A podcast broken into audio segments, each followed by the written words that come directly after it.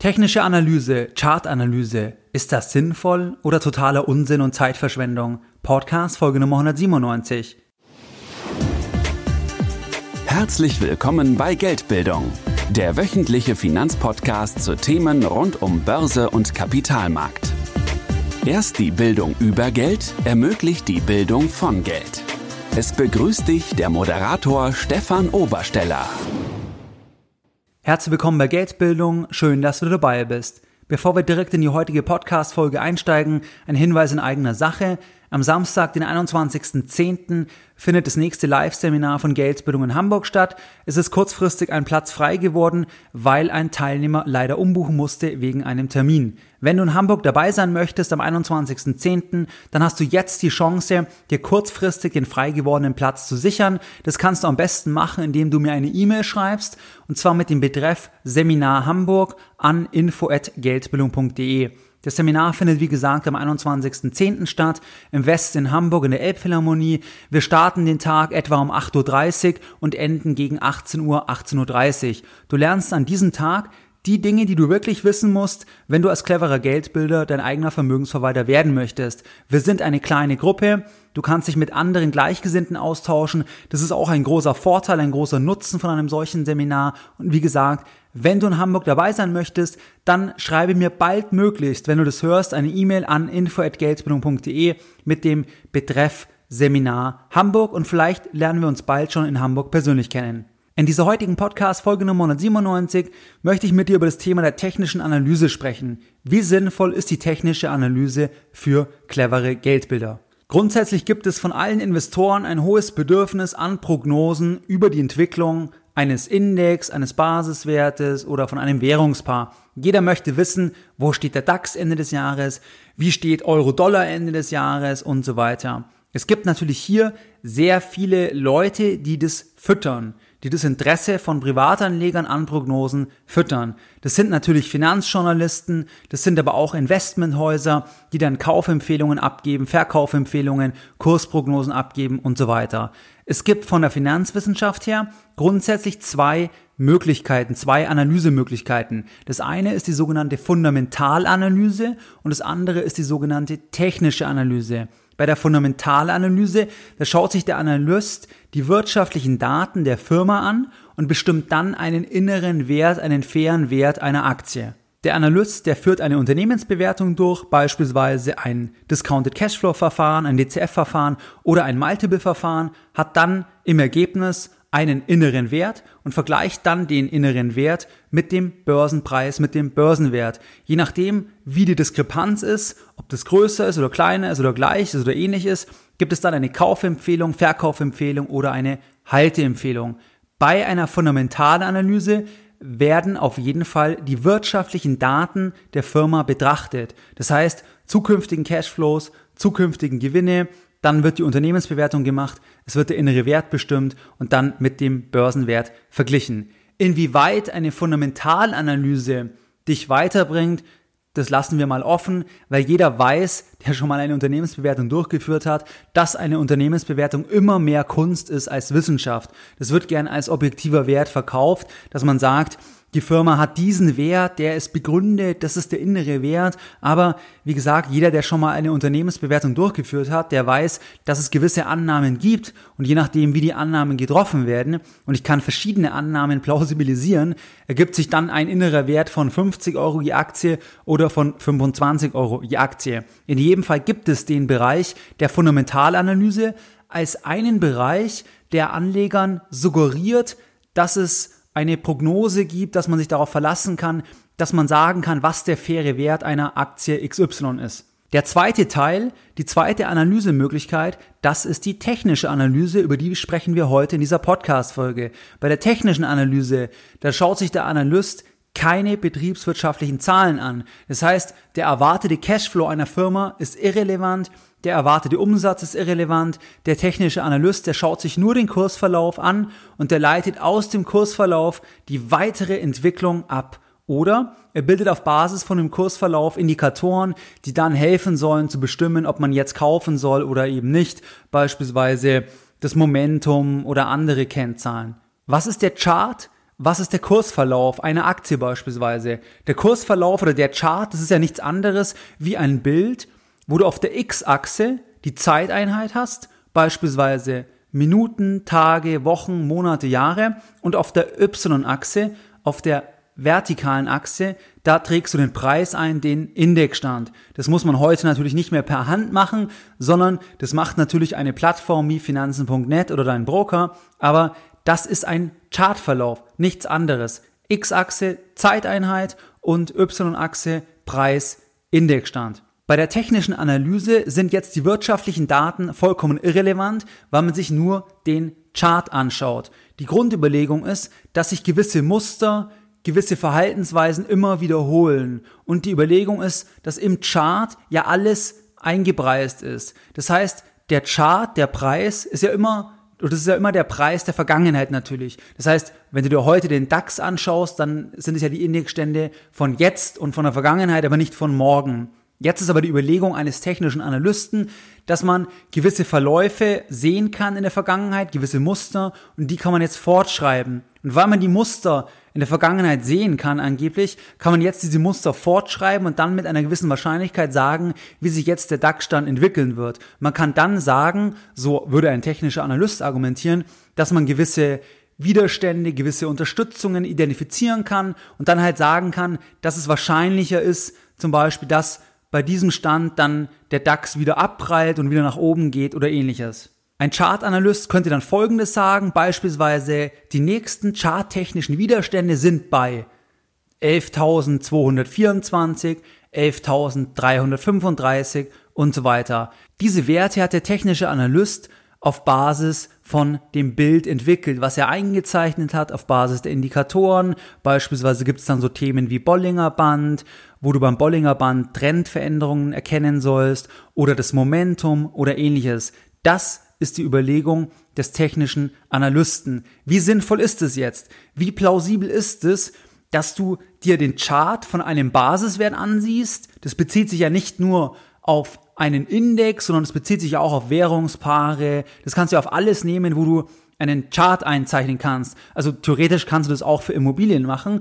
Wenn du jetzt eine Straße hättest mit 1000 Immobilien, sagen wir, die wären alle gleich. Also alle Immobilien wären genau gleich groß und hätten erstmal den gleichen Startpreis. Dann könntest du genauso jetzt einzeichnen, zum Beispiel einzelne Verkäufe als einzelne Preispunkte und dann über den Zeitverlauf auch einzeichnen, wie hat sich jetzt zum Beispiel der Preis der Immobilie der 1000 Einheiten entwickelt.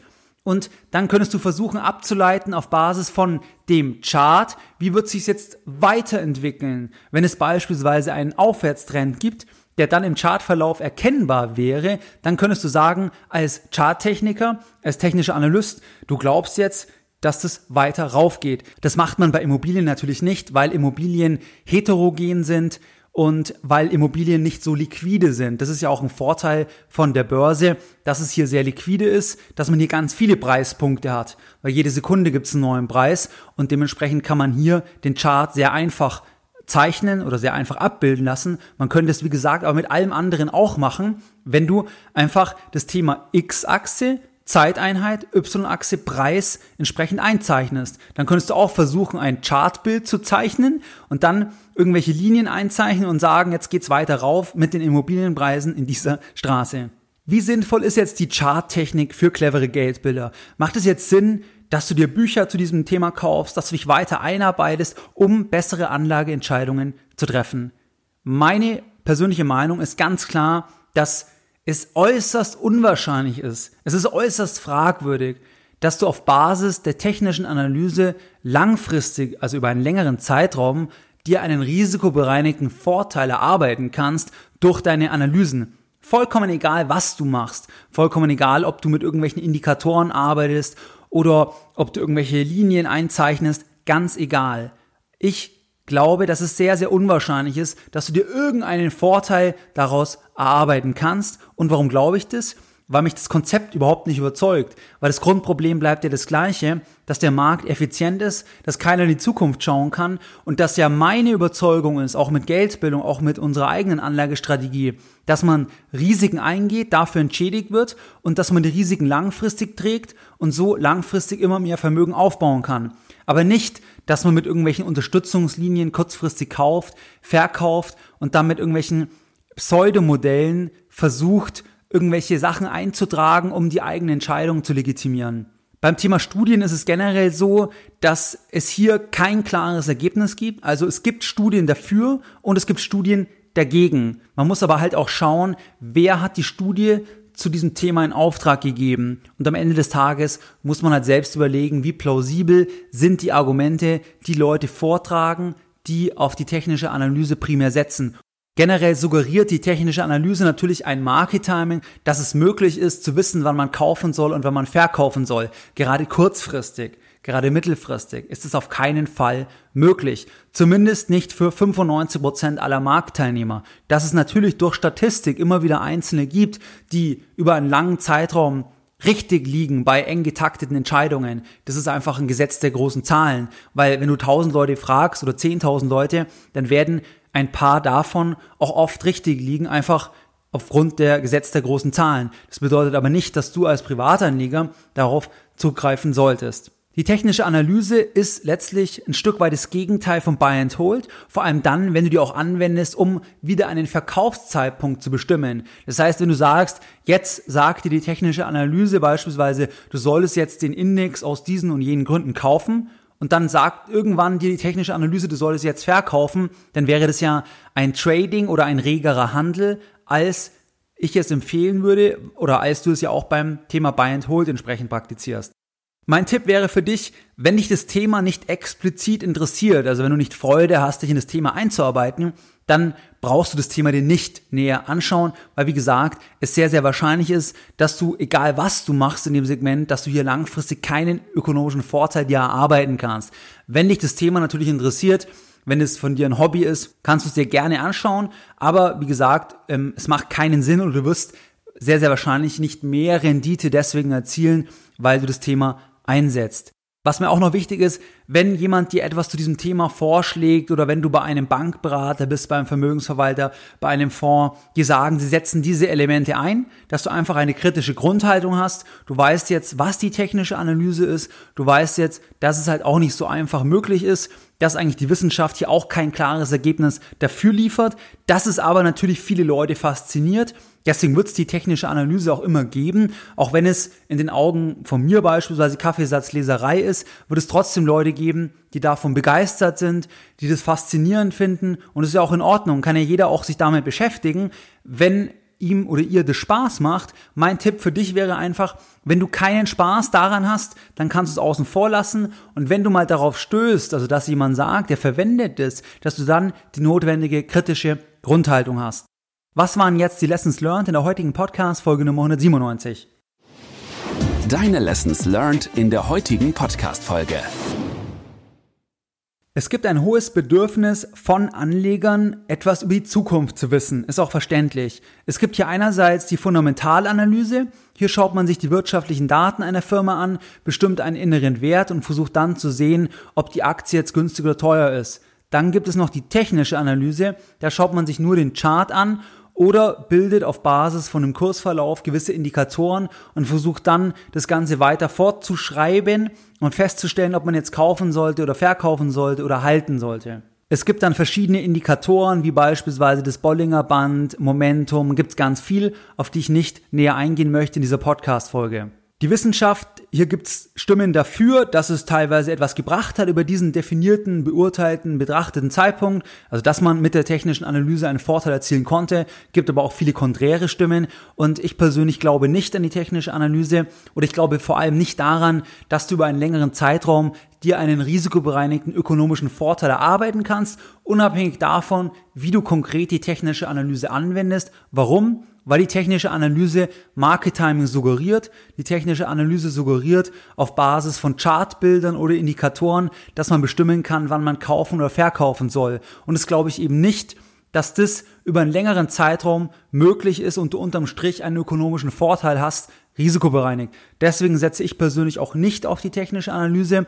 Und mein Tipp für dich wäre, wenn du nicht Spaß an dem Thema hast, dann kannst du es letztlich ignorieren und die technische Analyse, die animiert auch letztlich dich zum Trading, zum aktiven Handeln. Es ist letztlich das Gegenteil von Buy and Hold und wie gesagt, wenn du etwas hörst von jemandem, der sagt, dass er das einsetzt oder eine gewisse Handelsstrategie hat, dann empfiehlt es sich, dass du mit einer kritischen Grundhaltung dir das Ganze ansiehst, einfach im Hinterkopf behalten, so klar, wie viele das nach außen präsentieren, ist es nicht. Und natürlich glauben Leute daran, das ist ja teilweise auch ein Argument, warum Leute sagen, dass es funktioniert, weil viele andere daran glauben. Aber grundsätzlich, wie gesagt, lohnt es sich aus meiner Sicht nicht, dass du dich als Privatanleger da tiefer einarbeitest, außer es macht dir, wie gesagt, Spaß. Wie du es gewohnt bist, möchte ich auch die heutige Podcast-Folge wieder mit einem Zitat beenden und heute ein Zitat, ein etwas längeres Zitat von Professor Martin Weber von der Universität Mannheim.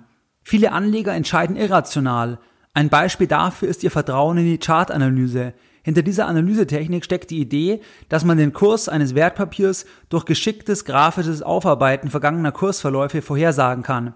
Da malen also erwachsene Männer mit Bleistift und Lineal die Kursverlaufslinien von Wertpapieren mit Wimpeln, Trendlinien und allen möglichen anderen Figuren in der Erwartung, auf diese Weise schnellstmöglich reich zu werden. Dass dies indes wenig mehr ist als ein teurer Irrglaube, lässt sich mit Mitteln der Mathematik theoretisch zeigen und obendrein empirisch belegen. Dass dennoch Herrscharen von Finanzprofis dieser Idee verfallen sind, lässt sich wiederum mit Mitteln der Psychologie erklären. Mehr Informationen zu Themen rund um Börse und Kapitalmarkt findest du unter www.geldbildung.de. Und immer daran denken, Bildung hat die beste Rendite.